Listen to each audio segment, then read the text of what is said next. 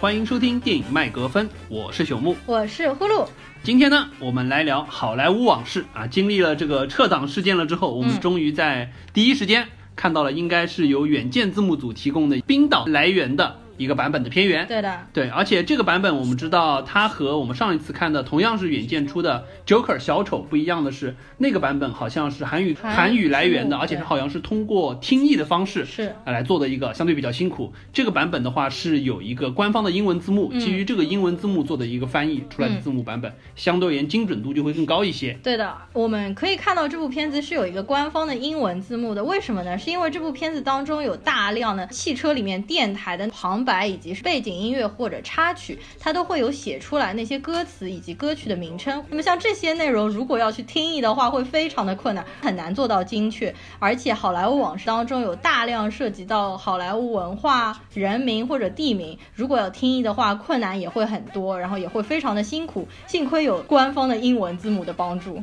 没错，实际上在蛮多的英美的剧集当中特别明显，就它会有一个隐藏的字幕，叫内嵌字幕，叫 closed caption。它实际上，我们有时候看到它的右上角会有一个 CC 的标志，或者说我们看到日剧当中有时候会有一个字幕放送的标志在右上角，就是说明这个版本的片源是有一个内嵌字幕的。它主要是为了有一些听力障碍的人士可以更方便的去观看，不管是人物的台词也好，包括说影片当中的一些声音声效。所要表达出来的一些东西，比如说火车开过去啊，或者说有人敲门啊，这些东西，沙沙声啊，没错没错，实际上就这种是为了这么一个特殊的功能，当然也为就是说字幕组来更精准的第一时间做翻译，相对就省掉了听译这个非常痛苦的环节。是的，是的。好，扯了点字幕啊，呃，当然在我们正式开始聊好莱坞往事之前，我们按照惯例先向大家汇报一下我们最近看了哪些院线片。嗯，呃，首先是第一部就是《海上钢琴师》，对，《The Legend of Nineteen Hundred》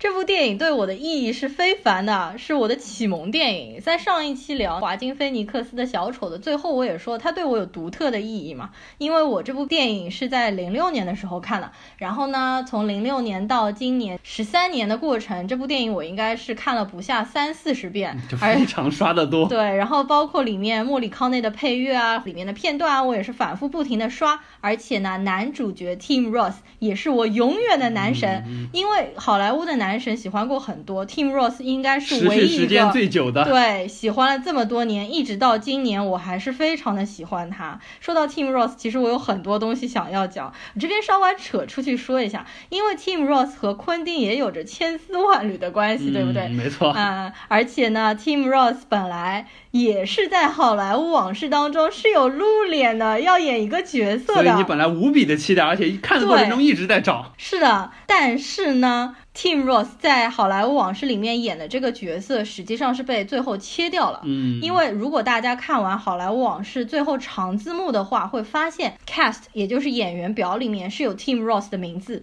但是他的名字旁边有个小小的括号，里面写了 cut，也就是剪切。我不知道昆汀以后如果再出蓝光碟或者导演加长版的话，会不会把这些切掉的片段和花絮，然后再放出来？我非常期待。啊，他俩认识这么久了，对吧？我觉得如果有一个机会出，不管是导演重新剪辑也好，或者说是出一个蓝光加长版也好，至少放一点花絮进去也是好的嘛。嗯。但我觉得他可能在《好莱坞往事》里面本来的戏份可能就不是太多，应该也不多。对，我在看《好莱坞往事》当中，其实有一幕远景里面有一个吐痰的男人，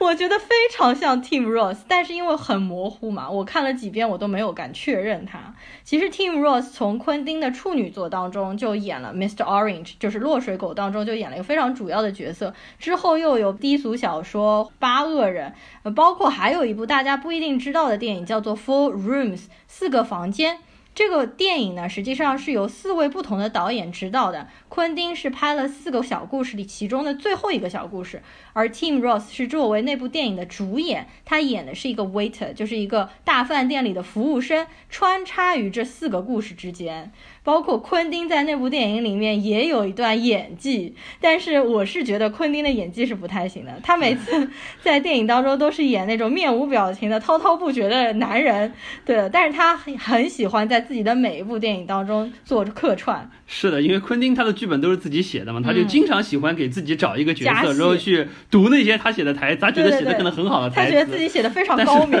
他那个脸真的是就比较僵硬，就感觉就是大段的说台词的感觉。对的，那我们从 Tim Ross 再说回《海上钢琴是》吧，我们稍微讲几句，嗯因为这部电影对我来说其实是我内心的一片圣地。我其实本来是并不想太去聊它，就不是很想去触碰它，因为我觉得这部电影当你在反复看或者是最近再看，你会看到很多缺点。嗯，但是这些缺点是我不想去触碰、不想去提及的内容。然后我就说一下，这次我们又在大荧幕上面重新看了一遍嘛，感觉还是比较不错的。就是它当中因为经典的桥段特别多，但是可能没有原来的观影感受那么好了。就剧本上确实不是特别强一些问，对对，但是就是因为它整个音乐做的特别好，再加上一些嗯经典桥段，就是说感动的地方还是会感动。嗯，是或者说是就是说煽情的地方，或者说是精彩的地方，还是觉得精彩。对，但是你说这部片子是神作的话，以今天我们的观影层次来看的话，可能它已经算不上当年那么神作的一部片子了。啊，不过这部片子在国内还是蛮被观众接受、蛮买账的。大家，因为这部片子在国内，你想，一部一九九八年拍的老电影，在国内现在居然拿下了一点三亿人民币的票房，这个真是没。想到，对一点三亿，你想想有多少引进的片子，还是新片，口碑相当不错的片子，几千万的票房就寥寥截止了。这部片子确实也有赖于它在豆瓣上长期这么高的评分，所以说让很多人甚至会就是说带着自己之前没看过这部片子的人到电影院去看，我觉得，这就是说，个很关键。对于年轻人来说，可能都是第一次看嘛。我的学生他们都是第一次去看嘛。这个片子的导演，意大利导演托纳托雷最近发了一段话嘛，就是说感谢中国的观众 赋予他电影第二次的生命，因为当年这部电影在美国上映的时候是完全不被看好的，嗯口碑什么的都也是比较平平，对，远然后远票房可能只拿到了一百五十万美金，非常非常的低。呃，那么这部片子现在等于在国内又是收获了一个比较不错的成绩啊。呃，实际上我这次重新看完之后呢，我是感觉，比如说这个导演托纳托雷，他有一个回家三部曲，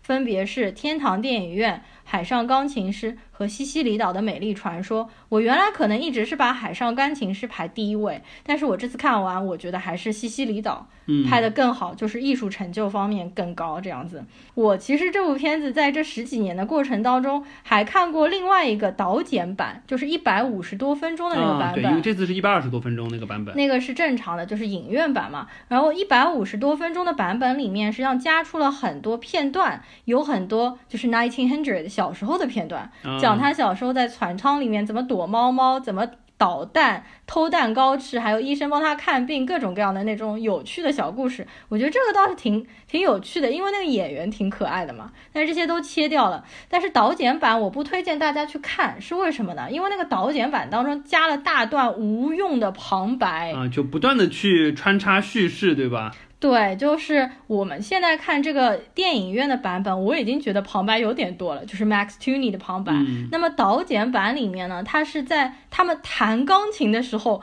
背景就一直在说话，一直在说话完。全破坏了那个音乐带来的美感，所以我觉得就是并不是特别好。说起这个，就说说原来的事情，就海上钢琴师，我当年很喜欢他的时候，我当时的 QQ 空间还有校内网，就是这些现在听上去很有历史沧桑感的词，对现在的零零后都不知道我在说什么。我当时的那个 QQ 空间的签名都是海上钢琴师当中电影一开始 Max Tooney 的一句金句，就是说。You're never really done for as long as you got a good story and someone to tell it to。翻译过来的意思就是说，只要你有一个好故事，有人愿意倾听你的这个好故事，你就永远不会完蛋。然后我就一直很喜欢这句，话，因为《海上钢琴师》当中的京剧非常非常的多，包括最后一九零零说的，他基本上开口。段为什么不愿意上岸的演说，其实是这样，一九零零基本上只要开口说的全部都是京剧。当时作为 Team Ross 的饭圈女孩，我还曾经是 Team Ross 贴吧的小吧主。还有这段辉煌的经历。是的，这个事情说起来真的是很有年代感了，因为当时就是说零六零七年的时候，国内的 YouTube 是没有被封掉的，嗯不需要去翻墙。我当时在 YouTube 上面找了大段 Team Rose 的图片和视频，然后下载下来传到贴吧里面，然后不知不觉就成了小吧主。然后我今天还上了一下贴吧，贴吧现在是完全没落掉了嘛？对然后 Team Rose 那个贴吧现在的吧主我都不认识是谁，或者说现在可能已经没有人愿意去当他的吧主了。好，我们这个有年代感的话题，我们就先结束到这边。那么说说这个，嗯、海上钢琴师当中一些有趣的片段，你有没有觉得哪一段是你特别喜欢，或者忆记忆特别深的？呃，那印象最深的肯定就是和爵士音乐家斗琴的那一段嘛。嗯那段确实设计的本身就很有戏剧性，嗯而且确实，呃，音乐方面确实也不错，尤其是到了 Tim Ross 最后那一首，就是抽搐一般的，啊像四手联弹一样的对对对面目狰狞那种特别夸张，印象特别特别深。是的，这段斗琴其实也被周杰伦借鉴过去，嗯用在《不能说的秘密》里面。然后包括你前面说 Tim Ross 弹的那一首，就是面目狰狞、手舞足蹈、汗流浃背的那首音乐，很多人都错认为那首音乐是野蜂飞舞，实际上完全不是。这两首音乐因为节奏都很快，嗯但是调子是完全不一样的。他弹的这首歌实际上叫做 Enduring Movement，原本弹钢琴的人是。意大利的两位钢琴家四手联弹，好像说这首歌的难度之大，非常精湛的钢琴师，就算是两个人同时都有弹，可能翻车。都要练习无数多的时间。我非常喜欢的还有一些其他的片段，比如说 Tim Ross 第一次正面出现的露脸的那一段。就是海上刮狂风暴雨，船在怒海中颠簸。他们弹的那首华尔兹，嗯，钢琴在大厅里面翩来回翩起舞的旋转，那最后撞到船长室的那一段。对，把那个墙壁撞到。包括 Nineteen Hundred 小时候在大厅里面弹，他弹的那首曲子的名字叫做 Reincarnated，就是莫扎特转世。实际上，他到谈完到最后，他跟船长说 “fuck the regulations” 那一段我也非常喜欢。还有，我这次再重新看的时候，有两段给我感觉很有趣。一段是一个小品式的，就是 Nineteen Hundred 在弹琴的时候，他说：“你看，每一个人的心情是可以用音乐来表达的。比如说，这个人是他陷入在他回忆中，嗯这是他的一段音乐；比如说，这个人是一个三等舱来，他偷了好的衣服，然后混到了头等舱来，小偷的一个行为，配了一段音乐。那段我觉得像小品似的，就拍的特别有趣。而且这几个人实际上一直穿插到最后斗琴那一段，都会有他们的一个表对对对对对现，而且和之前描述的这一个人物的心理状态和身份地位都还是蛮对得上的，就会是的蛮有。当然也有一些反转，我觉得这个设定是蛮巧妙的，这几个人实际上串线串了下来。嗯，另外还有一段就是大家最津津乐道的那一段《Playing Love》那首钢琴曲，也就是 Nineteen Hundred 第一次动情，有一个就不施粉黛的女孩吧，嗯意大利移民女孩在那边擦眼睛鼻子，完了之后她一个侧脸从圆形的船的那个玻璃窗窗上面。走到另外一个窗，然后慢慢消失。那一段我这次看还是有被惊艳。嗯，没错，那段实际上印象也很深，而且确实是就是说，就终于看到了一个真情流露的 Nineteen Hundred 表现出来的，就是说在音乐方面倾诉自己感觉的这么一个状态。对的，其实我第一次看呃一九零零的时候嘛，我到最后的结局的时候，我是不能接受的。我当时一直觉得，如果我是他的好朋友 Max Tunney，我一定会把 Nineteen Hundred 砸晕，然后扛下船，不管他愿不愿意嘛。但是放到我现在这个年纪来看，我是会尊重 Nineteen Hundred 做出他留在船上的这个决定的。我觉得可能脱下船他是不会快乐的，他反而留在船上和船一起沉没、一起炸掉才是最自由的。对，而且因为从他来说，他第一本身确实是一直所有的生活都在船，就像他发表的演讲一样，嗯这是一个他熟悉的、他能预知的世界。而且实际上到了他这个年纪，他也是希望说，哎，在这样子的一个环境当中去生活，哪怕结束自己的生命，也远比把他丢到一个未知的大陆上更好。当然，还有人会说，实际上这个他们两个人实际上是一体两面，就像性格分裂一样他只是把他 nineteen hundred 那一面留在了那个船上，浪漫的对，然后变成一个现实的人走下了船窗，啊都会有这种说法。啊，是。那这个剧情方面我们就不展开太多，因为它当中有太多可以聊的东西了。嗯我就是最后再来夸一波 Team Ross，就是 Team Ross 实际上在演《一九零零》之前，他是完全不会弹钢琴的一个人。他为了学这些指法，他是苦练钢琴半年。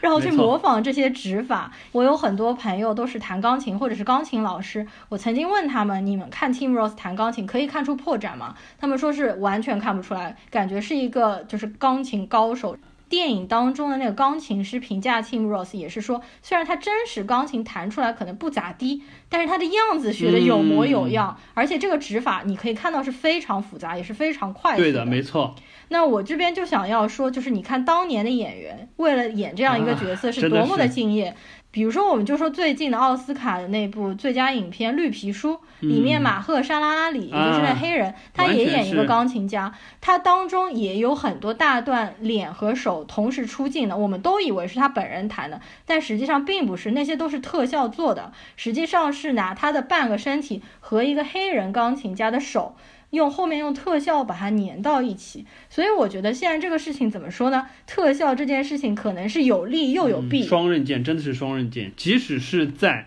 欧美这样一个，就我们说演员的素养比国内的年轻演员素养高很多的状态，这些拿奥斯卡级别的演员，实际上他们也会充分的去借用特效，这样子去省掉一些自己为了这个影片不断的去提升自我的一些技能，或者说是被迫要去学的一些东西，来提高这个片子的成片的速度。所以说特效真的是就还是要理性看待吧。对，我觉得现在大部分的演员还是都是自己愿意去学技能，像马赫沙拉里这样，我觉得是比较少见的。比如说拉拉。Land 里面，Gosling 他也完全都是自己弹。但 Gosling 他本来好像本来就会弹，对对对。但是他为了学那几首曲子，要弹的精湛，对也不容易，也要他也是弹了两个月。因为 Gosling 他的里面的音乐应该是他自己弹的。对对对，是完全是他自己弹的。但是 Tim Ross 的音乐是别的钢琴太难了。对，因为他不会弹钢琴。是的，好的，我这个我们今天这个海上钢琴是聊的稍微比我想象当中要久一点。好，那我们再赶快的说一下，另外还有一部我们昨天晚上去看的院线片，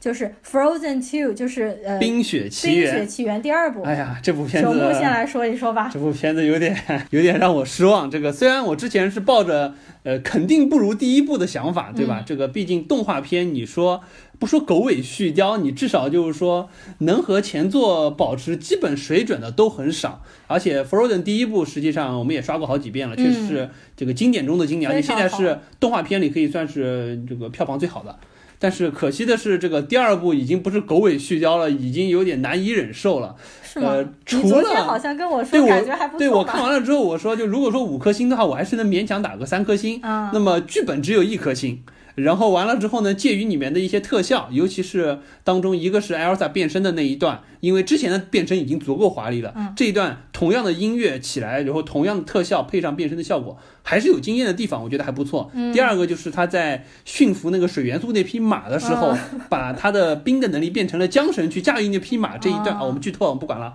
啊，这个也没什么。那一段实际上我觉得也是蛮蛮蛮出彩的，我觉得设计的还不错。所以说我基于这两个各加了一颗星，我说勉强凑到三颗星。但是讲实话，这部片子。真要没去看，没去院线看的话，我觉得你肯定不亏，因为你可能不用忍受这部片子。虽然只有短短的九十分钟，依然剧本撑不满，大量的老套的情节往里凑，然后大量的非常廉价的一些剧情或者说是一些桥段硬凑进去，而且整个在这个剧情的演化上完全没有第一部那种开拓创新的感觉。嗯，所以说这部片子确实是就剧本拖了太大太大的后腿。嗯，技术水平方面是没有问题的，人物方面也是本身就已经是很好的两个人物在那边。但是可惜的就是这个剧本，我觉得迪士尼太偷懒了，我想不通怎么能偷懒到这个程度。迪士尼爸爸，你好好学学皮克斯，对吧？对，我觉得这部片子太低龄向，像我们这种中老年观众不适合去看了。我觉得这部片子就适合学龄前的小女生去看吧。我承认，Elsa 真的美出了新高度，包括 Elsa 最后那个白色的裙子，不要说那些小孩，我自己看了都非常想穿，因为真的是非常美。而且你也可以想到，这条裙子肯定到了今年完了之后，已经看得到迪士尼商店里要大量的卖了。带货了，但是这部片子的确圈钱的意味有些明显。本来其实第一部拍完，他们可能也没有想要做续集，但是因为票房实在太好，不得不做续集，你就得非硬编一点故事出来嘛。这部片子怎么说？一分为二来讲。从技术上面来说，的确是代表了目前好莱坞动画最顶级的工业水准，就是当中水变冰啊、冰变水啊那些。但是问题是，这部片子因为一开始看，我的整个感觉是在 MV 当中插播电影，所以我当中其实很失望，我就睡着了。然后我睡着就睡着了，好像你说的最精彩的那两段。一个是 Elsa 变身，一个是驯服水马，那两段我都没看见，所以整个电影给我的感觉就是。嗯，都是负面的东西。对，就是很鸡肋的一个电影。怎么说？就是弃之可惜，食之无味。就像马丁说，漫威不是 cinema。那我觉得像这一类的迪士尼的电影，更加应该算是主题乐园了。实际上，我觉得它这个东西啊，倒还适合什么？就你不要拍电影了，你就把它剪成它里面那么多歌嘛，你就剪成一段一段放到你迪士尼乐园里的剧场里去。作为一个从来没有公映过的，只在 Disneyland 里面，对不对？这个相当于是独家放送的一个版本，我觉得大家可能接受度更高。第一，我不会要求你电影剧本上那么强；第二，这些东西舞台表现效果也足够强，挺好的，没有必要说把它强强行拼凑成一部电影。呃，对，其实这部电影在看的过程给我一个就是这种很强烈的感觉，它像是一个个短片拼起来的。实际上，在 Frozen 第一部结束了之后，是出了几个短片嘛？我觉得这部长片的质量都好像还没有那些短片的 质量高，所以我在想，我当年看完《Toy Story 4》玩具总动员四的时候，我当时还批评他说缺乏想象力。我现在要向玩具总动员四道歉，它和 Frozen 一比，完全是一个天上一个地下。何止是玩具总动员啊，这个超人总动员二都比它好。对，都比它好。就是属于就那一些片子，至少从单从整个片子的角度来说，是一部。质量不说质量上乘，至少还是及格水准之上的片子。嗯，不管是剧本也好，人物也好，包括它的就是说制作的精良度也好，只是说因为它前面的丰碑立的比较高，我们对它期望比较高，所以说可能你没有达到我们的要求。也就是说，如果说这部片子本身是七十分的话，因为你是前作的续作。所以说，可能我给你降个五分，降到六十五分。嗯，但是这部片子讲白了，因为你是 Frozen 的续作，所以我可能勉强给你三颗星，否则可能就是一颗星或者两颗星的这么一个水平，真的是极度不推荐。现在大家也就是说明年那个奥斯卡的最佳动画长片，那肯定非 Toy Story Four，没什么可以竞争的，没什么。本来还想看看 Frozen Two，现在感觉。但但是 Frozen 这部片子实际上目前的口碑不能算太差，它现在豆瓣上面也有七点三分，但是我觉得它可能会慢慢跌下去。我觉得会，就是说大家喜欢去看，一个是可能低龄向的小朋友喜欢看，第二个可能陪小朋友的父母去看就还行吧，自己小孩看的开心就可以。迪士尼嘛，就只要带货就行了，对吧？这个说明迪士尼爸爸的策略是对的，皮克斯是要买回来的，对不对？这个创新是搞他们的，卖东西嘛，自己的 Frozen 也是可以继续卖的。OK，好，那么我们 Frozen Two 也说到这儿吧，嗯，好像我们今天已经花了将近半个小时的时间来讲这两部电影了。那么接下来我们终于要来讲好莱坞往事 Ooga chaka, ooga, ooga, ooga chaka, ooga, ooga, ooga chaka, ooga, ooga, ooga chaka, ooga, ooga, ooga I can't stop this feeling deep inside of me. Girl, you just don't realize what you do to me. When you hold me in your arms so tight, you let me know. Everything's alright. Hooked on a 好的，那么接下来呢，我们还是分成三个部分。嗯，第一部分还是由看过昆汀所有电影的呼噜同学，包括他的所有长片和短片。来介绍一下影片的一些基本信息，包括导演、包括演员等。嗯，呃，第二部分呢，我们来稍微说一下《好莱坞往事》它的一些背景信息，包括当年比较轰动的杀人事件，嗯，以及对，包括好莱坞这个时代的一些情况。嗯，然后第三个环节，我们再来聊一下这部片子当中我们对于剧情以及人物的一些看法和感受。嗯，好的。那我先来交代一下影片的基本信息。《好莱坞往事》的英文标题叫做《Once Upon a Time in Hollywood》。实际上，这个标题你就可以看出，“Once Upon a Time” 这句话一般就是父母给小孩子讲 bedtime story 床前故事的时候会说，很久很久以前有一个公主和一个王子。所以这个片子片名实际上等于给我们已经剧透了。如果你这么想，如果你看完整部电影再回过去想的话，你会发现这是给我们剧透，它是会告诉我们，实际上这是一个虚构的童话的故事。完了之后，我来先说一下成本和票房信息。这部片子的成本是九千万美金，算是一个没有特效，成本还是比较高的。卡斯比较厉害嘛，我觉得这个哦，可能是卡斯，对对对啊，也没有办法啊，对对对。然后票房回报率是不错的，因为作为一个二级片的话，目前的票房全球票房是三点七亿美金，肯定是已经回本了，而且还是赚了不少的。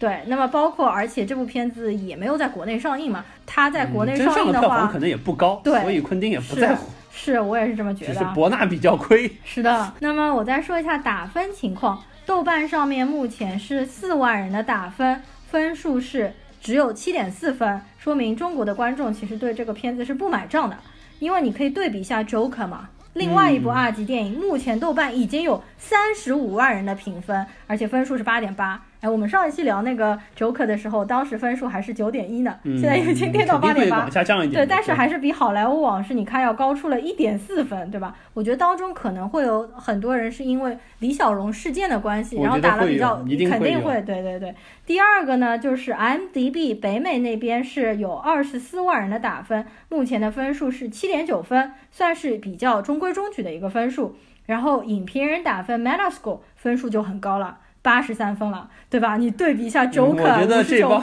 我觉得这帮人觉得这个有一个好莱坞的东西拍出来，估计都欣喜若狂。是的，我觉得肯定就是对于好莱坞现在一线的那些老白男或者说是影评人来说，这个东西应该是触到了他们内心童年时候的一个回忆吧。因为昆汀自己说，《好莱坞往事》这部电影算是他写给自己童年或者是好莱坞的一封情书。他说这部电影就像是去年阿方索卡隆拍的《罗马》，对，就是像那部，他也是对自己童年时候的一个回忆和一个致敬嘛。所以这整部片子你看下来的基调是和昆汀以往的电影很不一样，没有大段的，比如说口炮啊，或者是大量的血腥场景，除了最后一点点，应该算是昆汀拍的相对来说最温柔、最谦逊的一部电影了。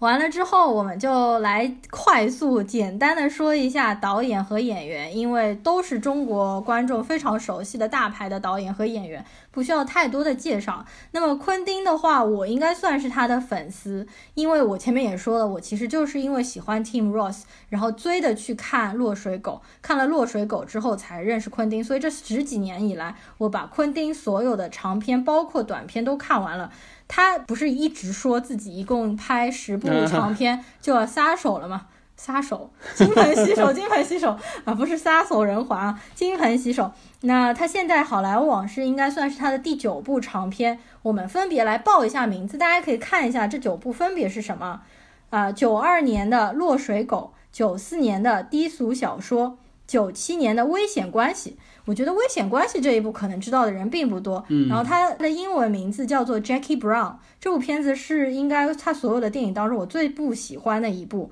现在有很多人说这部电影可能是被。最被低估，我觉得不是被低估，他真的就是拍的不好，他的剧情和演技和人设都没有立起来。对啊，一部二十年前的老片子不可能被低估，只有说被过誉的片子，不可能说过了二十年还说它是被低估，被大家翻出来，最终被后世证明是被低估了，这个不太可能。然后 Jackie Brown 这部片子，我曾经看了五遍，我才把它全部看完。啊，完了之后就是隔了六年之后拍的，二零零三年和二零零四年套拍的《杀死比尔》Bill 第一、第二部，这个肯定大家都都看过。完了之后就是二零零九年时候的《无耻混蛋》，这部我相信应该是很多人心目当中昆汀的排名第一的神作。对，完了之后是二零一二年的《江歌》。本来在国内是要上的嘛，其实上了上了一点，然后删了很多，好像不是删了很多的问题，后来是上了一天就被撤档了，因为当中有很多裸露的镜头，他们没有剪干净嘛。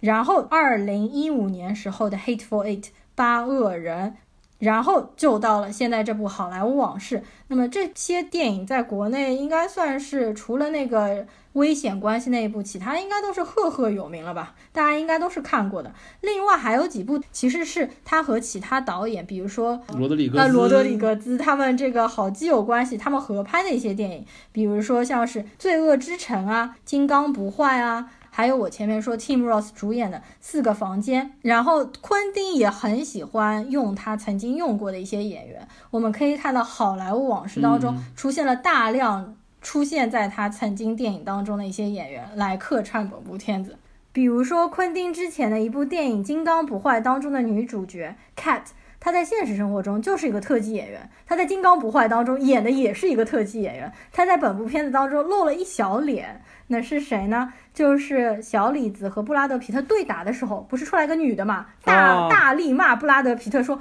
你怎么把我的车给压烂了？”那个人，对他，他很牛逼。昆汀非常崇拜这个特技演员。然后包括在呃演这个特技演员，就是骂他那个车弄坏这个女人的老公。也是昆汀之前一直御用的，在《八恶人》当中啊，或在其他电影当中。然后还有被嬉皮士占领的那个农场，不是里面有个老头吗？嗯，眼睛瞎了，躺在床上这个老头，这个老头也是昆汀御用，在《江歌》里面啊，在《八恶人》里面都出现过。然后说到这个老头，其实他也是和曼森家族是有真实事件相关，这个我们可能到一会儿再讲。呃，对，实际上包括我也是看到这个新闻在说，里面有一个我都记不得在片子当中哪个演员了，我也不记得。对他叫 Maya Hawk，他是谁呢？我们知道昆汀有一个心目当中的女神就是。低俗小说里面的乌玛·瑟尔曼嘛，对，包括莎士比亚没错，然后对，然后这个演员实际上是他的女儿，对，我也是没想到昆汀居然能把他拉过来，也去客串一个角色，觉得真是昆汀也是一个念长情的人。对，然后包括还有 Michael Madsen，Michael Madsen 就是《落水狗》里面割耳朵的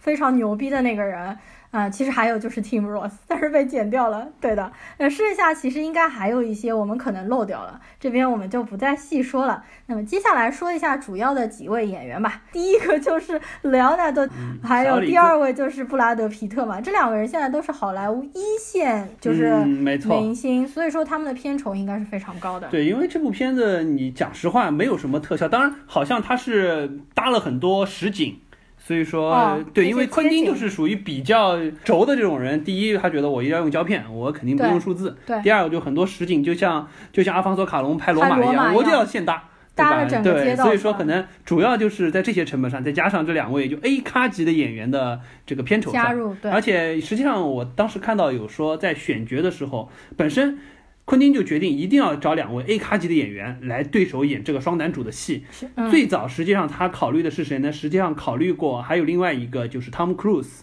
但是因为 Tom Cruise 实际上和布拉德·皮特关系不太好，嗯，因为当时好像拍《夜访吸血鬼》的时候，对，好像可能也是为了抢主角光环、抢抢镜头，反正闹得不太愉快。所以说后来呢，实际上就是最终定下来选的就是小李子和 Brad Pitt，，而且他俩确实搭下来了之后也相处还比较好，包括不管是在拍戏的过程当中，以及拍完了之后的采访过程当中，两个人反正就感觉特别默契，而且 Brad Pitt 也表示。确实，小李子搭戏很开心。小李子也说，Brad Pitt 实际上是一个非常随和的人，所以说也就造就了这部片子本身出来了之后，这两个人之间的感觉还是不错的。嗯，对。然后昆汀用这两个人也不是第一次用啊，之前都和他们合作过嘛，所以说这次把他们找过来，可能也是因为之前合作的比较愉快。这两个实在太有名，就没必要去介绍了，对吧？对。然后我查了一下，我发现雷欧纳多我看过他十三部电影，布拉德皮特我看过他十四部电影，也是蛮多的，不知不觉，对吧？不知不觉。我们先说布拉德皮特吧，他其实演过那么多部电影，但是我觉得没有出彩的角色。给我的感觉，他演什么东西他都是那个样子。对，就我也觉得他是一个就比较不愿意冲出自己舒适区间，一直在自己演技相对比较娴熟的那几个领域，或者说是几种类型的角色之间去塑造。我们看他很多片子，就感觉好像就从来没有觉得哪部片子他演技爆棚的这种感觉，或者说像小李子拼了命的为了拿奥斯卡，对吧？把自己的这个演技往一个一个新的领域去刷的这种感觉。嗯，所以说感觉 Brad Pitt 就这么一个演员吧。而且我觉得布拉德皮特他其实自己完全不在乎得不得奥斯卡，他不在乎，他是一种很玩世不恭的态度。他和莱昂纳多感觉不一样，莱昂纳多是真的很想要得奥斯卡的感觉，因为他演技演戏非常的拼命。我看过莱昂纳多十三部电影，实际上真的给我的感觉好像演技是一个类型。你不像说我们上次说的华金菲尼克斯，他每一部片子感觉都是不一样。所以导致我们看华金的每一部片子，你都不知道是他演，可能都没有意识到。但是我们看小李子的片子，我们第一认知就是小李子他本人的个人特征太强。但是我觉得小李子也没有办法，第一他年少成名，而且他年少成名了之后，那你怎么不说华金也是年少成名？但我觉得就小李子他年少成名，拍了一系列片子都是那一个类型的，瞬间就让我们对他。年轻的时候拍的那些片子，尤其是表演，就是过度用力啊，对，张口就骂的那个状态，就太过熟悉了。之后就觉得好像没有什么新的突破的这种感觉啊。不过这么说，我反而觉得《好莱坞往事》当中这次莱昂纳多的演技。比他之前的都要好，因为这次当中有几段我是觉得演的不错，然后是让我感觉啊，反正蛮蛮动人的那种吧。我看的基本上莱昂纳多的片子都是他颜值已经不是巅峰状态，就是都是他后面就是零应该是零五年之后的片子了。胖起来之后的。对他其实颜值巅峰那些片子，比如说什么篮球日记那些，我都还没有看，就他少年时候的那一些片子，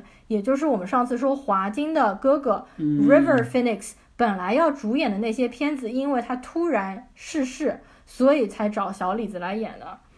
呃，这两位 A 级大咖，我们简单说一下就可以了。另外还有一位，实际上在当中的戏份非常少，就是马格特罗比。那么马格特罗比这两年也是大火，他首先就是在《华尔街之狼》之中大火，因为他在里面的形象非常的性感迷人，而且他在《华尔街之狼》里面就是饰演的是莱昂纳多的妻子嘛，没错。完了之后就是。呃，自杀小队嘛，小丑女，这个应该是把她推向了更高的一个高度。就是影片铺了，但是唯一出彩的角色就是小丑女留下来了。对，而且她这个小丑女的角色应该是出圈了，就是你不看电影，你不看漫画的人，你都知道她，大家都会去模仿她的角色。然后还有一部呢，就是我自己原来我做了一期节目也聊过的《艾托尼亚》，我花样女王，她在里面饰演的女主角就是滑冰女王，她也是获得了当年奥斯卡最佳女主角的提名，没错。但是她年纪还比较年轻，所以也没有获奖，我觉得也是挺正常的。她在本部片子当中饰演的就是波兰斯基大导演的妻子 Sharon Tate，我觉得她在这部片子当中饰演的也非常好，这个我们到后面再细说。呃，其实本部片子当中主要的演员就是以上三位了，剩下还有一些就是呃可能比较出名的演员，稍微来说一下，比如说奥尔帕西诺，他是非常大牌的，不过他在里面也是打了一个酱油，他其实就是想要说服小李子饰演的那个好莱坞的演员去意大利拍戏的那个像经纪人一样的一个角色，然后完了之后还有就是。原来好莱坞的童星一级童星达科塔·范宁，他在当中饰演了曼森家族其中的一个嬉皮士。嗯，对，实际上我是后面才才发现他演了，所以我觉得就昆汀的片子确实就是他的个人号召力还是蛮强的，总能找到这些大咖级的演员来客串一个你可能看片子当中都不太会注意到的小角色。是的，达科塔·范宁实际上现在人气已经。远不如前了吗？但是达科塔·范宁现在的妹妹就是 Ellie 范宁，人气非常高，就是《沉睡魔咒》里面的那个女主角嘛。对，她是就是现在应该算是一线的女明星了。好，那么以上就是我们简单的来交代了一下导演昆汀以及几个主演。那么接下来我们进入第二部分，就是要来聊一聊《好莱坞往事》这部电影背后的故事，也就是大名鼎鼎的曼森家族以及波兰斯基他的妻子 Sharon Tate。被杀案的这个故事，呃，这个事情呢，说起来，朽木是完全不知道这些事情的情况下去看了这部电影，那就看得一脸懵逼。哎呀，没错，这个真的是我的一大失误，因为这部片子实际上我知道昆汀的电影是很不希望被剧透的，基于这个原则，实际上我在知道。这部片子要上映时候，我就杜绝了所有和这部片子所有的信息，包括呼噜几次善意的想要和我说一下一些基本的设定。我说不要，我直接看就可以了。我之前跟你说过邪教组织，但是你没有把他们联系，没有联系到一块，完全没有联系到一块。所以说我看的过程当中就觉得很奇怪。就比如说，波兰斯基这个导演，当时就是说片子当中小李子说，居然我们隔壁住的是波兰斯基。对，我说，So what？我本来想的，可能你是不是就小李子演的这个 Rick Danton 是不是没落的演员之后要在波兰斯基的片子当中大放异彩？结果发现完全没有这回事儿。然后呢，因为小李子这个演员是一个架空的角色，他怎么可能真的去参加波兰斯基的演员 呃演片嘛，对吧？对。然后完了之后呢，就说波兰斯基的老婆 Sharon Tate 这一段就是这个小丑女演的这一段。人物形象塑造是不错，但是我也没有觉得说好像和后面有很大的关联，除了最后到邀请到他们家里去做客，就杀人事件结束了之后，也没有什么特别的关联性，感觉两家之间没有什么太多的互动。然后呢，再说到他本身去到了那个 Happy 拍摄的那个农场那一块，对那个片场那一段，也觉得莫名其妙，就是爽了一把而已，然后。制造了一个非常悬疑的紧张点，就感觉好像那个 George 是不是已经被那帮 Happy 弄死了？但实际上没有。除此之外，好像没有什么特别多的联系点。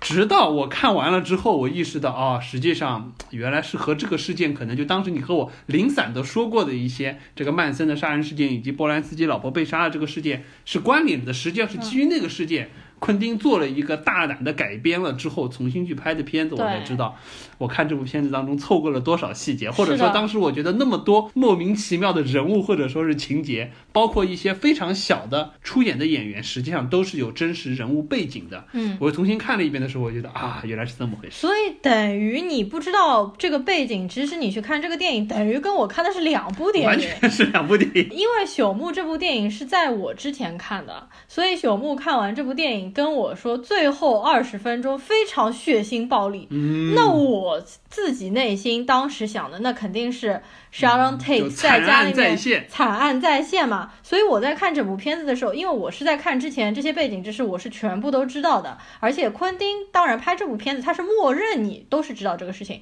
因为这个杀人案件以及这个邪教家族应该都是世界上最著名的杀人凶手、最危险的人物嘛。那么他是默认大家都知道的。如果没有看过这部，片子的人一定要把我们接下来这个背景故事听完，再去看这部电影，这样才比较有意义。我在看整个片子当中一直是提心吊胆的。自从 Sharon Tate 和波兰斯基出来，我就觉得完蛋了，这两个人，他而且。当中不停的出现时间的那个数字，因为我们知道他是在一九六九年被害的，他当中一直会出现一九六九年几月几号这个数字，就感觉离那个倒计时的死亡死亡倒计时，加上朽木又跟我说最后二十分钟非常血腥，所以我一直是做好了心理准备，说最后要看他们是怎么死的。没想到最后昆汀这么温柔，这么正义，把这部片子的结局完全改写了。是的，成了一个相对还比较好的结局。是的，呃，就很浪漫的继续了活在虚构出来的现实生活中嘛。那我们接下来就让已经补过课的朽木来跟我们聊一聊曼森家族以及波兰斯基。呃，好的，没问题。这个我也是看完了之后恶补了一下自己的知识盲区啊，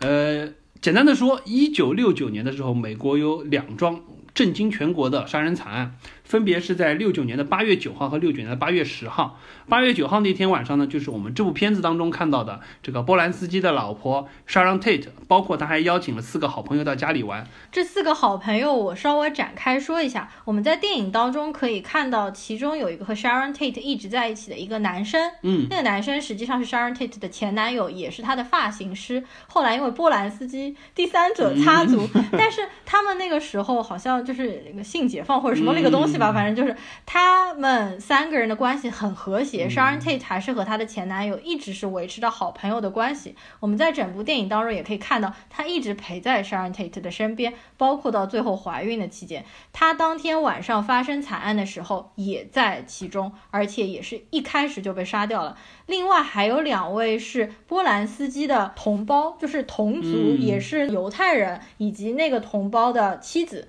他们这三个人和 Sharon Tate 在一起，他们其实房间里面死了四个人。另外还有一位是在外面开车的，他是目击者，不小心看到了这个事情，被他们邪教组织一块儿杀掉。就对应到本部电影当中，实际上。是小李子出去看到他们，把他们骂了一通，把他们骂走了嘛？这个其实完全是昆汀的一种改写。没错，所以当天晚上呢，实际上就是一帮嬉皮士，然后冲到了他们家里来，残忍的把当时已经有八个月身孕的 Sharon Tate 以及他这些好朋友一并杀害了，而且杀害的现场是非常的惨，满地血腥，包括 Sharon Tate 本人也是被。挂在了房梁上，而且肚子也是被开肠破肚。传说好像她因为怀孕了，他们有用刀去割她的肚皮。因为其中的一个黑皮是，他是想要把他的婴儿从肚子当中抛出来，献给他们 Charles Manson 那个邪教组织的头领，但是因为好像这个刀有问题还是什么，反正应该是没有抛出来。然后据说尸体是被吊在房梁上虐杀的嘛，这一幕实际上。昆汀也借用了在八恶人当中最后一幕，他们来自己处刑的时候，就是把人吊死在房梁上面的。好的，那么我们再说回到当时这个历史惨案啊，当时现场呢不单单说的是死的惨状非常夸张，而且在现场有明显的用他们死者的血迹在墙上写了很多文字，比如说像什么 pig 啊，或者说是就 death to peace 啊这些，就充满了。相当于这个邪教组织文化的一些词，嗯，包括我们说到第二天，就八月十号这一天，另外还有一个是一个连锁超市的老板叫 Leno Lebianca，也是发现他们夫妇俩在家中惨死，死的状况和 Sharon Tate 这家的情况非常的相似。这两个人是谁？这两个实际上就对，就是那就是一个当地的富商，有两个夫妇人也是在家中，隔一天就被发现，也是死成这个样子。所以说，警方很自然就想到，那肯定是同一帮凶手作案。嗯，时间上如此接近，杀人方式和现场都很近，都是一样。对，没错没错，而且。基于这个事儿，所以他们就一直在调查到底是谁干的这个事儿。但是实际上很长一段时间之内都没有说找到一个明确的线索导向。嗯，对。包括他们实际上还怀疑过，我们说到 Sharon Tate 的老公波兰斯基，实际上他当时刚好在欧洲拍戏，对，所以躲过了一劫。实际上他还被怀疑过。是是是。对，但是后来呢，实际上是在很巧的一个机缘的情况之下，我们刚才也说到。这个本身事件背后的凶手是一个邪教组织曼森家族。嗯，后来呢，是因为在一桩吸毒案当中，曼森家族的有一个成员叫做苏珊阿特金斯，他实际上就是当天晚上去杀害他们的三个人其中的一个人。没错，对，实际上他是被捕了之后呢，这个人怎么说？他是属于就口无遮拦的事情。是，对于这个他当年杀人的这些事件，完全就觉得无所谓，对，就非常顺口的说，对呀，是我杀的，而且引以为豪，对对对，然后。借着这么一个相当于顺藤摸瓜的线索，就把整个曼森家族，我们所谓的这个大 boss 查尔斯曼森，嗯，给揪了出来，嗯。话说这个 Charles Manson，实际上在《好莱坞往事》这部片子当中也是有露了一脸，我不知道大家有没有认出他来。就是布拉德皮特在房顶上面修天线的时候，当时有一个人开了一辆车到了那个波兰斯基的家里面，然后去敲门说谁谁谁还住不住在这边？然后他们说他们已经搬走了。实际上那个人留着长波浪卷发的，就是 Charles Manson。他当时实际上在电影当中给人的感觉是来探一下地形，摸一摸情况这样子的。那么，这个饰演 Charles Manson 的这个演员，实际上也不是第一次饰演曼森。他在今年的 Netflix 的一部美剧当中饰演过一个更年长、老年版的满分。好吧，昆汀据说就是因为看中了他在那部美剧当中的演技，形象极为相似，而且把他招过来了。是的，没错。那么发生这个事情，这个曼森家族，因为六十年代嘛，是一个癫狂的年代，就是说当时整个年代都充斥了摇滚、嬉皮、性解放、越战，还有黑人民权运动，各种各样的信息，所以当时的普遍年轻人都是一个处于比较迷茫迷茫的一代，尤其是在就是说西海岸这一边啊，格外的明显，所以他们就很容易被人蛊惑。他们就被这个又懂音乐、长得又比较帅、又很文艺男青年的这个 Charles Manson 给蛊惑，然后吸引过来。实际上，这整个。就是邪教组织，他们都是一群吸毒、贩毒、卖淫，无所不做，无恶不作吧。到后面又开始杀人。实际上，我们上次聊华金菲尼克斯，不是说到他的父母也参与过邪教吗？叫做 Children of God。实际上，你会发现美国好像层出不穷，有一大堆。因为华金他妈，他他父母也是七十年代。就是那一段时间，对那个年代，因为正好本身是美国一个经济大繁荣的时代，在大繁荣的时代之下，必然会有很多新的思潮，或者说是一些相对新的意识形态出现。尤其是在美国当时本身，因为一直是相对在一个宗教比较保守的状态之下，自然会有一些我们所谓的邪教组织出现。包括说 Charles Manson 这个人，确实凭良心说他是很有魅力的一个人。啊，那肯定。首先年轻的时候长得帅。再加上一头长发，就和当年 Beatles 乐队的那个造型就蛮像的。嗯，他呢又是一个就本身就是弹吉他、音乐好手，歌唱的又好，又会写诗嘴巴又特别特别的溜。然后呢，当时自然就周围就吸引了一波，最开始是吸引了一波这个无脑的小女脑年轻女生脑残粉，对，没错，围在他周围。当然呢，这个如果说仅仅是这样的话也就算了，因为仅仅你靠你的个人魅力和你音乐方面的功底是不足以建立起邪教的。关键是他还贩毒，一旦有贩毒这个东西，瞬间这个组织的凝聚力以及这帮人相对而言容易产生的一个邪教的性质就出现了。然后慢慢慢慢的，刚开始的时候，曼森曼森周围实际上是一帮小姑娘嘛，嗯就感觉这不是这不是曼森集团，这是曼森后宫。啊，是的，对，然后慢慢的又有，就是说随着组织的发展壮大，包括他们的贩毒集团嘛，他们就会有越来越多的男性加入了进来，嗯然后就形成了一个分工非常有序的邪教组织，男的负责贩毒，女的负责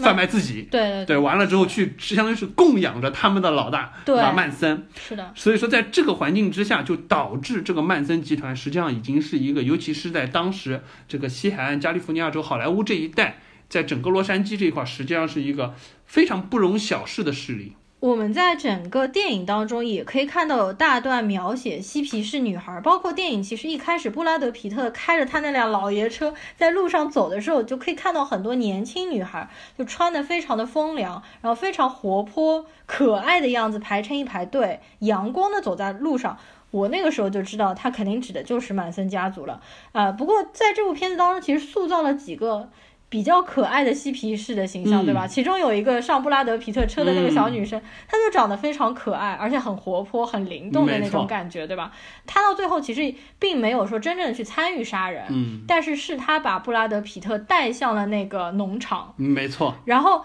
说到这边，我们又说一下，就是布拉德皮特不是到了那边坚持说，我认识那个老头，我要进去看一下他嘛。那边实际上塑塑造了一个比较紧张的悬疑气氛，让人感觉好像那个农场主那个老头已经死掉了。我也以为已经死掉了，结果没有嘛。然后那个老头说，实际上他已经眼睛瞎掉了，也已经八十多岁了。实际上这个也是真实事件改编的，因为原本曼森家族就是租了这样一个霸占了这样一块场地，啊那么那里面的那个老头，他也是八十多岁，他们怎么霸占他的？就是通过让曼森家族里面的这些年轻女孩啊去跟他发生性关系来控制他，就是这样子的一个过程。所以说曼森集团也是真的无所不用其极，充分利用成员的各种能力或者说是特点来去达到他们的目的。是的，好，我们继续说曼森这个人啊，所以说本身他作为幕后黑手，相当于是导演了，至少我们知道刚才那两出惨案肯定是在他的指使下去完成的。实际上，警方还怀疑有很多其他的当时在当地的杀人案件和他有关，但是一直都没有证据。而且曼森家族的成员无比忠诚，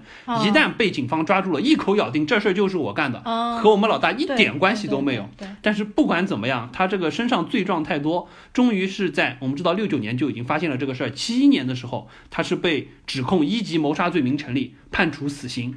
但是很神奇的是，从一九七二年开始，加州最高法院废除了死刑，嗯所以说曼森这哥们儿就变成了自动变成了终身监禁。嗯，然后他就一直在监狱当中这个服刑，而且因为他的这个个人魅力以及他的影响力，他在监狱当中实际上混得还不错，已经成了就不说成为监狱当中的一霸，嗯但至少也是属于一方势力，实际上在里面活得蛮滋润的。而且更夸张的是，曼森这个人实际上他在监狱当中这么多年，一直在整个社会，包括他的邪教在美国的影响力还是蛮强的。我们知道他刚才七一年就已经关进去了，在二零零七年的时候，也就过了三十多年了。当时居然说有一个十九岁的少女给曼森写信，说我要嫁给他，对说，曼森这个人，哎呀，这个太不得了了。然后他就他每天在监狱里面可以收到几十封情书啊。曼森爱搭理不搭理，他说这种信我一天收到几十封，真的不 care。没想到呢，这个少女叫 Alpha Burton，她就特别特别的专注，你知道吗？啊她就为了向曼森表达这个爱慕之情，嗯她特意搬到了加利福尼亚州曼森关他的那个监狱附近，然后每经常在假日去探望曼森，啊，然后呢，就属于这样子来来回回折腾了六年，这个就是属于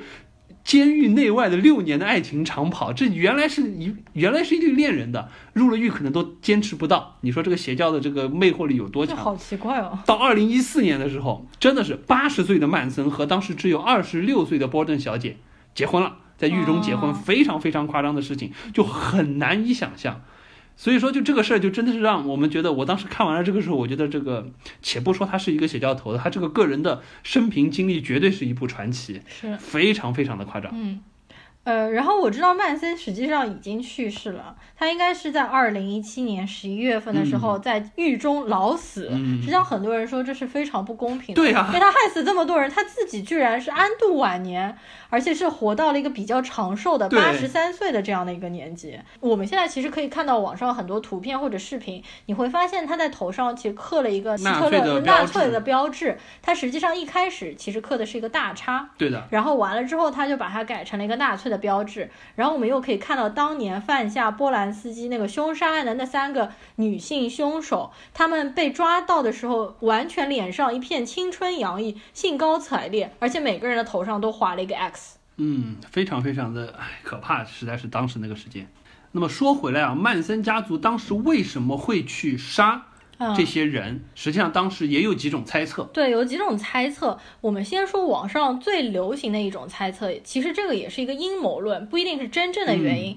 就是说，因为导演波兰斯基在前两年执导了一部非常著名的片子，叫做《罗斯玛丽的婴儿》。这部片子的气氛。极度之诡异，我是前两年看的，我现在翻我那个豆瓣上面当时的评价，我是给这部片子打了五颗星，而我当时的评价写的是我看完这部电影是做噩梦一整夜，所以可以想到我像我这种看恐怖片完全都不会发抖的人，看这种邪点的电影反而会受到影响。整部片子是没有任何血腥场景，但是会让你感觉到心灵上极度的种阴郁的。气息，邪乎的宗教导向性，让你觉得非常可怕。对这个故事讲的是什么？就大概说一下吧。反正就是一个年轻的女生，她本身是一个虔诚的天主教教徒，但是她被一帮嗯，信仰撒旦的邪教徒所所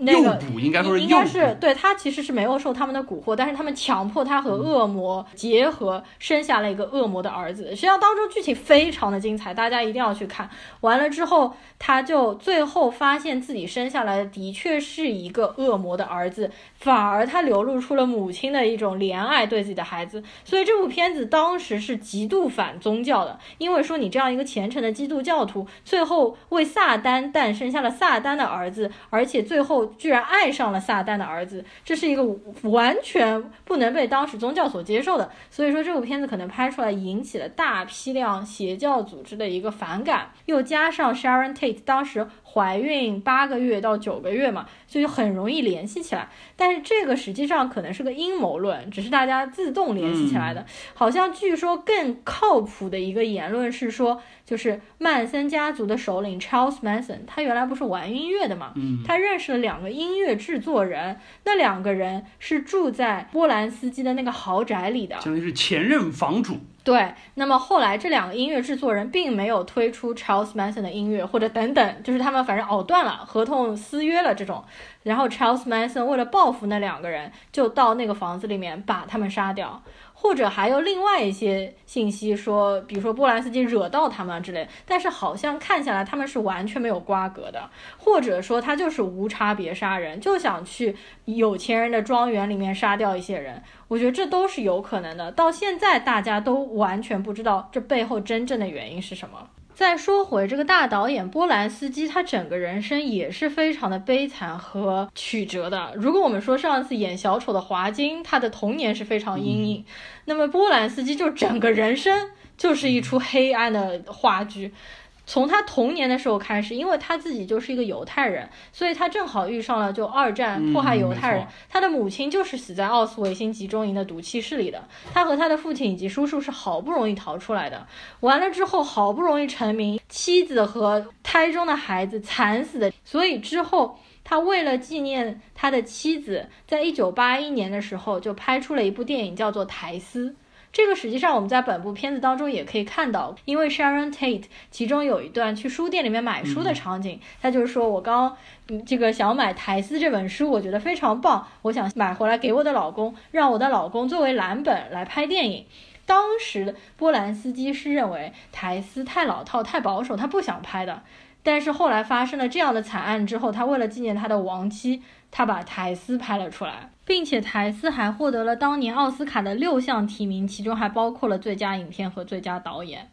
波兰斯基这个人的一生真的是非常的曲折。亡妻之后，他的风格，电影风格就变得非常的诡异和阴郁。包括他后来又发生了性侵案件，这个就是我们现在大家都知道的嘛。一九七七年的时候，据说是他性侵了一个未成年的少女。这个我看了一些比较详细的报道，说的是他当时做摄影师的时候。给一个十四十五岁的女孩拍照，呃，他可能没看出那个女孩那么小，他以为她成年了，然后和她发生了性关系，之后被这个女孩告了，所以导致他当时为了不被关起来嘛，一路逃逃回欧洲。对，然后在巴黎什么待了三十多年，都现在都不敢踏上美国的本土。其中其实踏过一次嘛，差点被抓进去，后来又打官司，搞了乱七八糟一些事情，又把他放出来了。包括那个少女后来好像又撤诉这样一个事情，当中各种各样狗血的情节，我具体也不是特别清楚。那么总之，他当年在奥斯卡上面有一部片子，就是《钢琴家》，拍的就是二战奥斯维辛集中营的那个事情，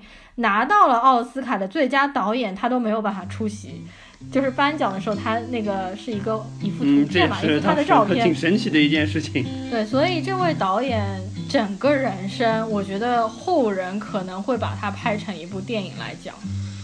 Brother bought a coconut, he bought it for a dime. Sister had another one, she paid it for the lime. She put the lime in the coconut, she drank them both up. She put the lime in the coconut, she drank them both up. She put the lime in the coconut, she drank them both up. She put the lime in the coconut, she called the doctor, woke him up and said, Doctor. 好的，那么我们就进入第三部分，我们来简单的聊一下剧情吧。嗯，呃，首先我快速的把剧情顺一遍好了，因为我们到现在为止都没有具体去聊这个剧情的开展。而且这个剧情其实和曼森家族的关系在哪里，我们也会说一下。对，呃，首先这个设定就是在一九六九年的这个好莱坞，然后呢，当时有小李子饰演的这么一个角色叫 Rick Dalton。他是一个在之前的十年还比较红火的，专门去演西部枪手片的这么一个角色，还算小有名气吧。嗯，然后完了之后呢，这个 Brad Pitt 演的是他的一个替身的特技演员，叫 Cliff Booth。嗯，他们两个相当于一直搭档，去在好莱坞当中混迹着。而且我听说，当时就好莱坞黄金时代，实际上主演包括他自己的特型演员、特技演员关系其实是情同手足，是像好朋友一样的，和我们现在其实是不一样的。我们现在可能是大制片厂给你指派一个替身，你们这部片子合作完了，大家就分道扬镳。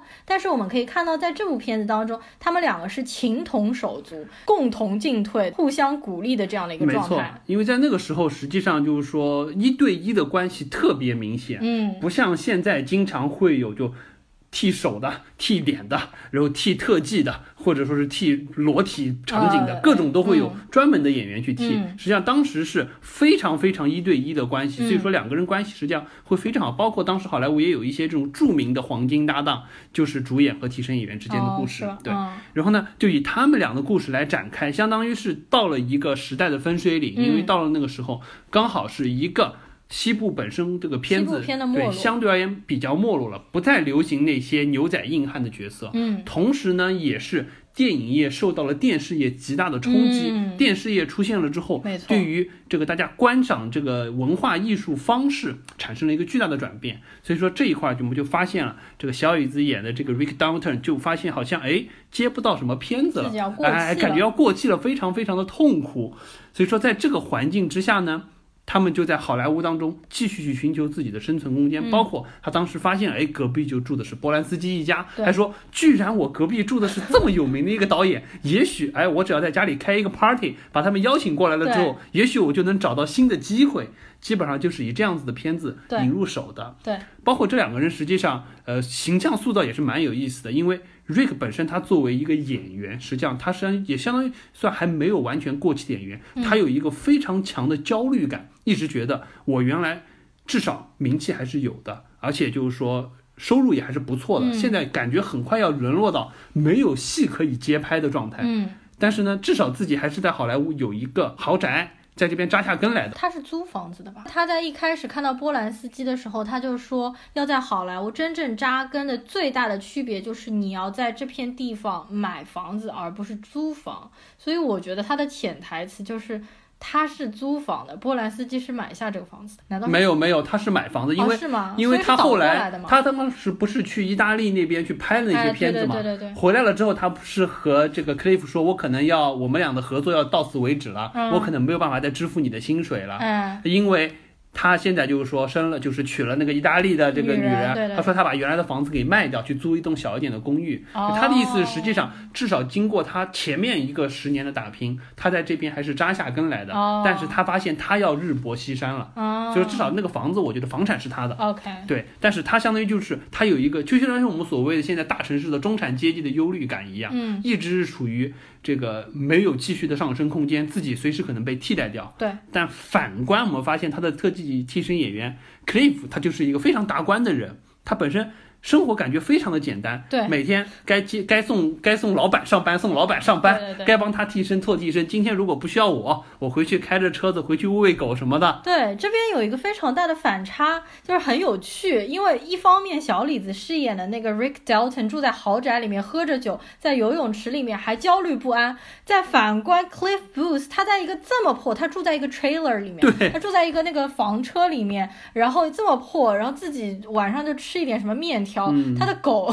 他给那个喂狗的场景也是有够恶心的。那喂狗场景我觉得很好玩，我看了好几遍。就是他把那个狗罐头打开，然后把它反过来，那狗罐头里面的肉就像一坨什么一样，嗯，啪嗒一下掉在了那个脏兮兮的这个狗饭碗里。对，就等于他其实和他的狗住在一个猪狗不如的环境，但他反而心安理得，觉得很满足。是，所以我觉得可能就是那个时代确实是属于一个文化大变革的时期，每一个阶层的人对于自己阶层的定位以及未来的发展就完全不一样的认知。是的，底层的人可能如果说你心态好一点，你觉得至少到哪都有一口饭吃，可能也就 OK，、嗯、觉得生活可以这样一成不变的下去。嗯、反而是当中的那一层人。会非常的焦虑，实际上嗯我觉得这个和现代社会也有相似的点，就是嗯中国现在实际上就有点像美国当时一直在走的，就中产焦虑特别明显的这么一个状态。嗯，那么我们说回到这个剧情，后来呢，我们就发现了什么？就发现当中就开始穿插到波兰斯基一家。尤其是 Sharon Tate 这一段，这段实际上让我们觉得看的还是蛮舒爽的。我挺喜欢这一段的，因为 Sharon Tate 女演员就是马格特罗比之前的我看过三部电影嘛，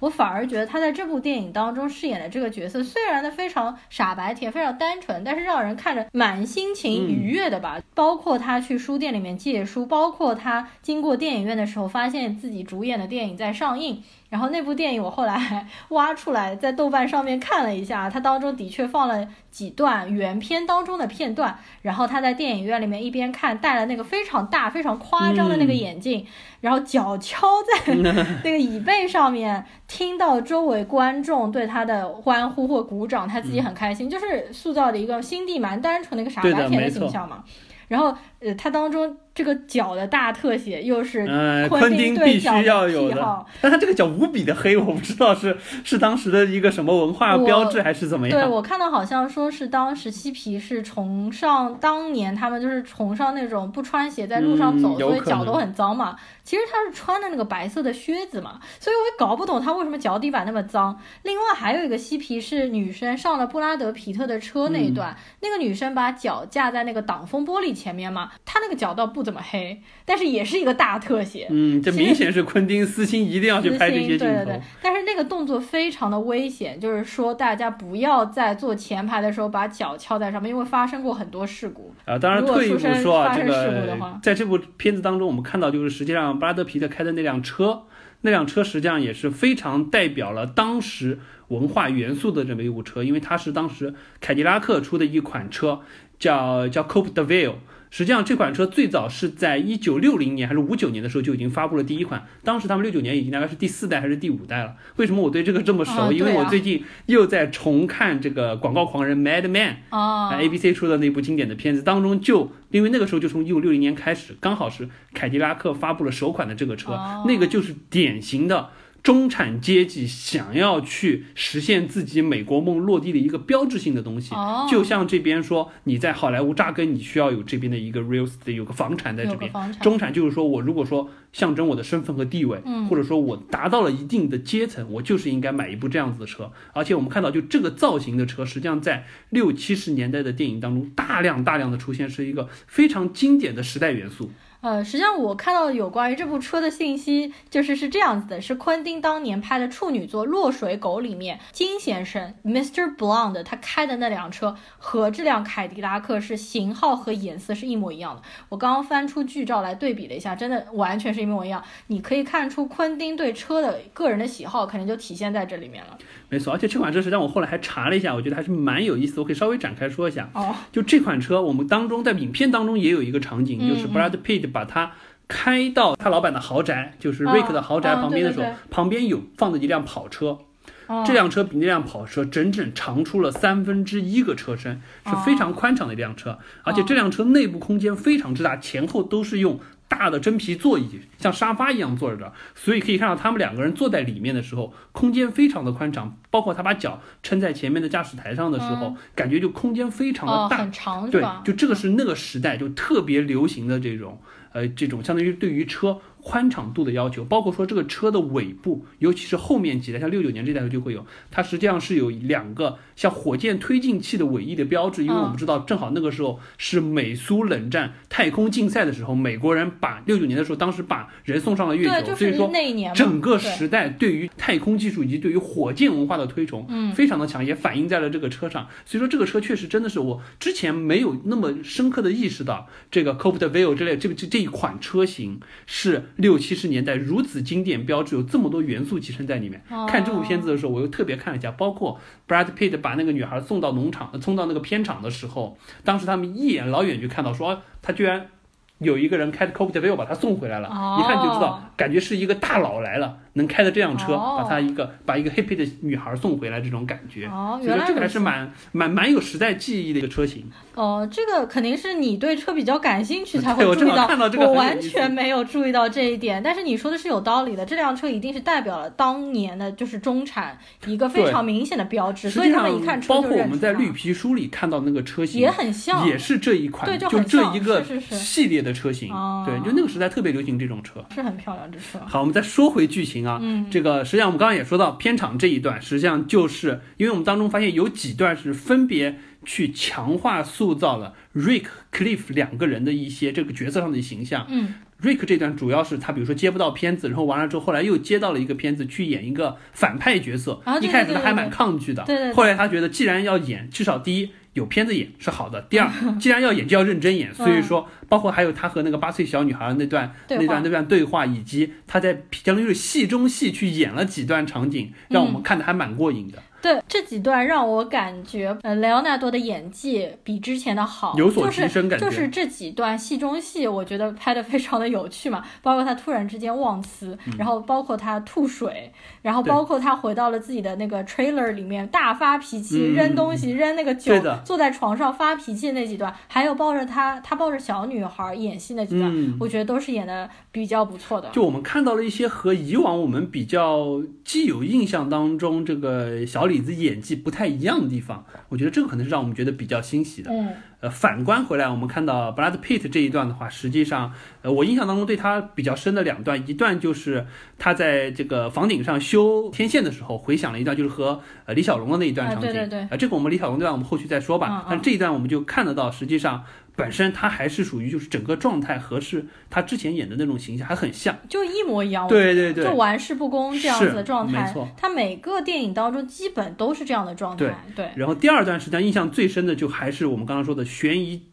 情绪塑造的比较好的，嗯在这个片场去看那个他的老朋友 George 的那一段，嗯那段确实是相当于是充分展现了他这个人虽然说吧生活在你不说底层，但至少也是一个撑死了是 lower middle class 这种状态，可能还不如啦，肯定是可能进不到 middle class 这一肯块了。定进不到。对，但是至少他的正直感还是蛮强的。比如说那个小女孩想要给他提供一些特殊服务的时候，他会问、嗯你是不是满十八岁了。嗯，包括说他知道，哎，可能他的这个原来的一个朋友，他的这个片场被一一群 hippies 占据的时候，他会想看一看他的朋友是不是过得还好，嗯他们是不是在 take advantage 他，所以说还会去看这个事儿，并且非常坚持，甚至不怕把自己置于一定的危险当中。对，当，在那个片场当中，我们也看到了他这个战斗力是比较爆表的，是的，也为最后的场景，所以说埋下了一个伏笔。嗯包括我们说到最后那个场景啊，我们最后场景应该先说之前是怎么回事呢？就是我们刚才也说到，本身波兰斯基和曼森杀人事件是真实的历史事件，呃，这个昆汀基于这个历史事件去改编。我之前看的时候，我给这个呼噜误剧透了一下，我说了最后二十分钟非常的血腥。本来以为呼噜觉得可能就是这个真实事件重现了一遍，实际上是这帮人本来要去杀波兰斯基那一家人，嗯，结果呢，到了这个路口的时候，被小李子给骂回去了。然后当这个中那我觉得也个，很有趣。小李子那时候正好正好在调酒嘛，他调了很大一杯酒，然后跑到马路上把他们臭骂了一顿。而且本来我们看的时候都很紧张，以为这四个嬉皮是要开车把他撞倒。对啊，我觉得他停在他的车前面就是要被他撞死了，而且他们还去拿了一下枪。对，握了一下枪，没想到这些人被小李子一骂，马上就退回去了，倒车倒走了。没错，但是他们倒车一回去，又转念一想，突然说：“哎，这个人不就是当年我们一直看的那个杀人如麻的西部片当中的主角吗？哎我们是不是应该哎把他杀了更有意义？把这个从小我们看着教唆我们杀人的这么一个角色，对，哎的演员给杀掉。所以他们又跑回去，实际上就转念一想。”跑到那一家去，跑到 Rick Dalton 家去，想去杀他们哎对，结果没想到小李子那会儿呢，悠哉兮兮的在自己的这个泳池上哎，听着广播。然后他们呢碰到了这个战斗力爆表的这个替身演员 Cliff Booth，包括他喂养了那只狗。那只狗，因为前面已经铺垫了，比如说喂狗那些场景，我们都可以看到这只狗是训练有素，而且从它的体格上就可以看得出是一只大型犬，像是斗牛犬那样子的。所以说对，所以说在这个一人一狗的情况之下，轻轻松松的就把这三个想要去杀人的 hippies 反杀，纷纷撂倒，对的。对然后包括我们看到最后很解气的一段，就是一那个女的后来实际上是被狗咬了之后，嗯满脸血腥冲到了小李子当时还在游还在还在听游泳池，把他吓了一跳，然后他非常。果断的就跑回仓库去，把他之前说到片子当中用的那个道具那把喷火枪拿了出来，三下五除二把那个人烧的黑焦。是的，那段场景，因为我们是在家里看，没有那么震撼。那据说在现场看的人，全场都在鼓纷纷叫好。对，实际上这个喷火枪也在影片一开始出现嘛，就是他在电影当中，嗯这个喷火枪马上就让我们想到之前的无耻混蛋，因为最后无耻混蛋最后炸了那个电影院，包括那两个士兵他们牺牲自我的时候，就是拿着喷火枪朝这帮纳粹一起喷过去，也看得非常的爽，嗯非常的解气。然后还有这部片子，其实开头的那个基调牛仔那个，也是和昆汀之前的那个被解救的江哥小镇上面谋杀案、枪击案非常非常的像。所以昆汀其实自己的电影也致敬了自己的电对，影对、也是非常喜欢把自己当中的一些经典元素拿出来，不断的用，不断的用。是的，是的，是的。好，你继续往下讲吧。好，那么最后影片的结尾就是让我们看到非常温馨的一面，对就是毫发无伤的 Sharon Tate 把 Rick Dalton，包括呃，就实际上就是 Rick Downton 啊，嗯。对，因为 Cliff 已经送到医院去了，对对对。把他邀请到了家里去，然后重新又聊了一下，就说谈谈人生，谈谈理想，对然后就在这么样一个祥和的基调当中结束了这部片子。对，所以这部片子到最后的一个场景就是他们三个人还四个人嘛，就是在那个呃波兰斯基家的大宅子铁门里面，大家很祥和的在谈，然后那个拉了一个远景从空中俯拍他们，对，完了之后这时候出了字幕对就是 Once upon a time 点点点 in Hollywood，所以我看到这边的时候，其实我是蛮感动的，因为它整个片子。拍的真的非常的温柔，非常的谦逊，到最后又改写了历史，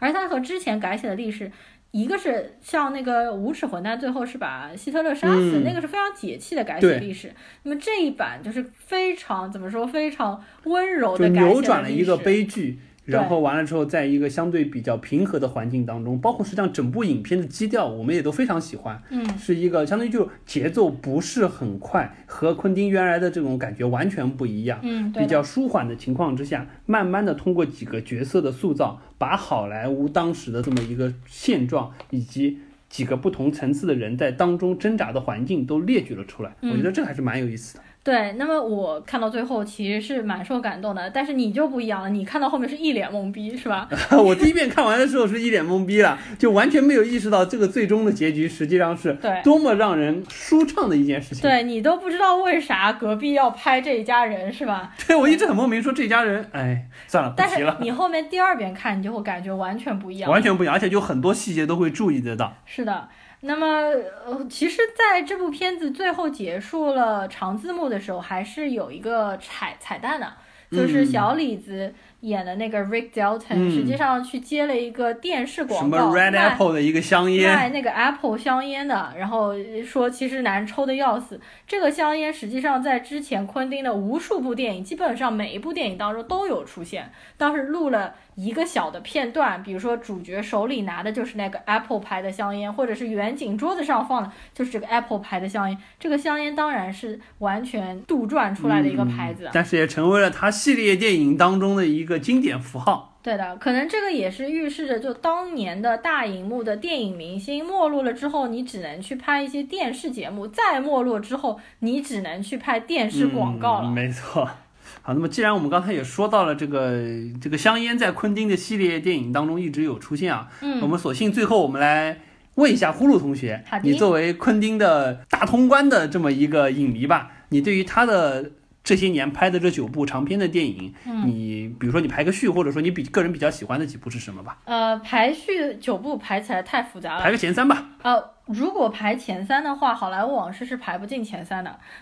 就是说，我们前面其实夸了他很多，但是我还是觉得，因为我们。不处于美国的这个语境下面，嗯我们也不处于好莱坞的这个语境，因为对我们来说是没有一个情怀和感，伤没，错，所以说我们看的时候还是比比较隔离的一个状态。是。就这个东西可能是要对于好呃，就昆汀这个年龄的美国人来说是非常非常令人怀念的，所以这部电影其实引不起我太大的共鸣。虽然看着很美，但是也就是那样，我肯定是排不进前对三它的文化时代印记特别特别的强，不是说是拍给全世界人都可以看的一部片子。对，就如果按我现在的这个观影来看，Top Three 其实基本上一直都没有变。我的第一名是低俗小说《Pulp Fiction》，第二名是《落水狗》（Reservoir Dog），也就是昆汀的处女作，第三名就是《无耻混蛋》。也，我也相信《无耻混蛋》可能是很多人心中的第一名。然后，《无耻混蛋》应该算作为昆汀有了大体量、大投资之后拍的最好的一部了。它明显和之前的《落水狗》低俗小说，当时他没什么钱嘛，拍的那个低成本的是完全不一样的。但是我反而感觉昆汀最早期的两部电影是奠定了他这个天才的文本水平和导演水平的两部电影，后面的电影很难说有超越他的。呃，无耻混蛋之后，江歌我也是比较喜欢的。八恶人其实我觉得是稍微有一些弱的。八恶人当中，因为有 Team Ross 的出现啊，嗯，增彩了不少，呃，但是也死了。所以说，我觉得八恶人也是稍微有些弱。那么，好莱坞往事可能比八恶人稍微要好一些。我基本上是这样子的一个感觉。没错，因为昆汀这种我们所谓的鬼才导演嘛，实际上他的拍片还是有很强的个人风格，包括我们知道他所有的剧本都是自己写，然后完了自己拍，甚至还喜欢自己客串一些角色。啊对对对但这些就他鬼才的功底，实际上不依赖于他这个片子的投入成本有多对，少。我也觉得。所以实际上，《落水狗》和《低俗小说》早期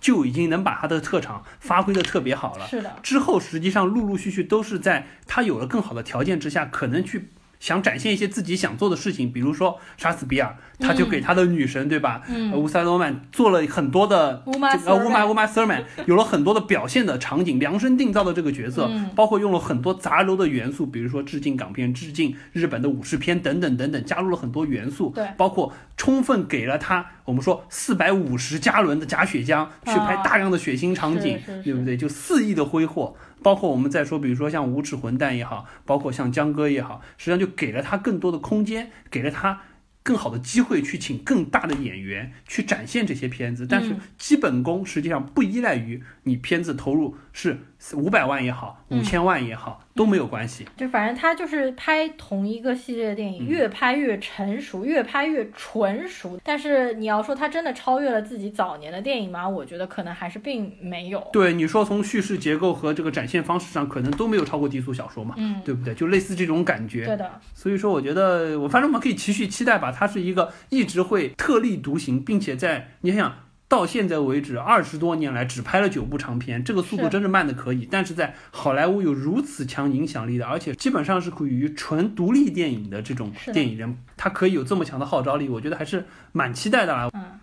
嗯，我们基本上也到了节目的尾声部分了。那么最后呢，要不要来聊一下李小龙事件？因为我其实本人是蛮抗拒聊这个事情，主要是因为这个事情实在是太引战了。没错，这本身就是一个有点罗生门的事情，并没有一个定论，或者说是没有一个公允的说法。我觉得我们只能从我们主观的看完这部片子的感受稍微提一下好了。嗯嗯，就我个人而言，我是觉得李小龙在里面的形象。可能有部分被矮化，但是整部片子一百五十三分钟，它其实只占了当中可能三四分钟这样的一个片段，包括他和 Cliff Booth 两个人打斗的场景，也是一来一往，没有说他被 Cliff Booth 惨打，到最后呢，Cliff Booth 马上就被那个女人叫停了嘛，而且他当中傲慢的这段场景呢，呃，怎么说呢？因为昆汀他自己在记者发布会的时候说，他曾经是看过。李小龙的所有的电影，因为他是李小龙的粉丝，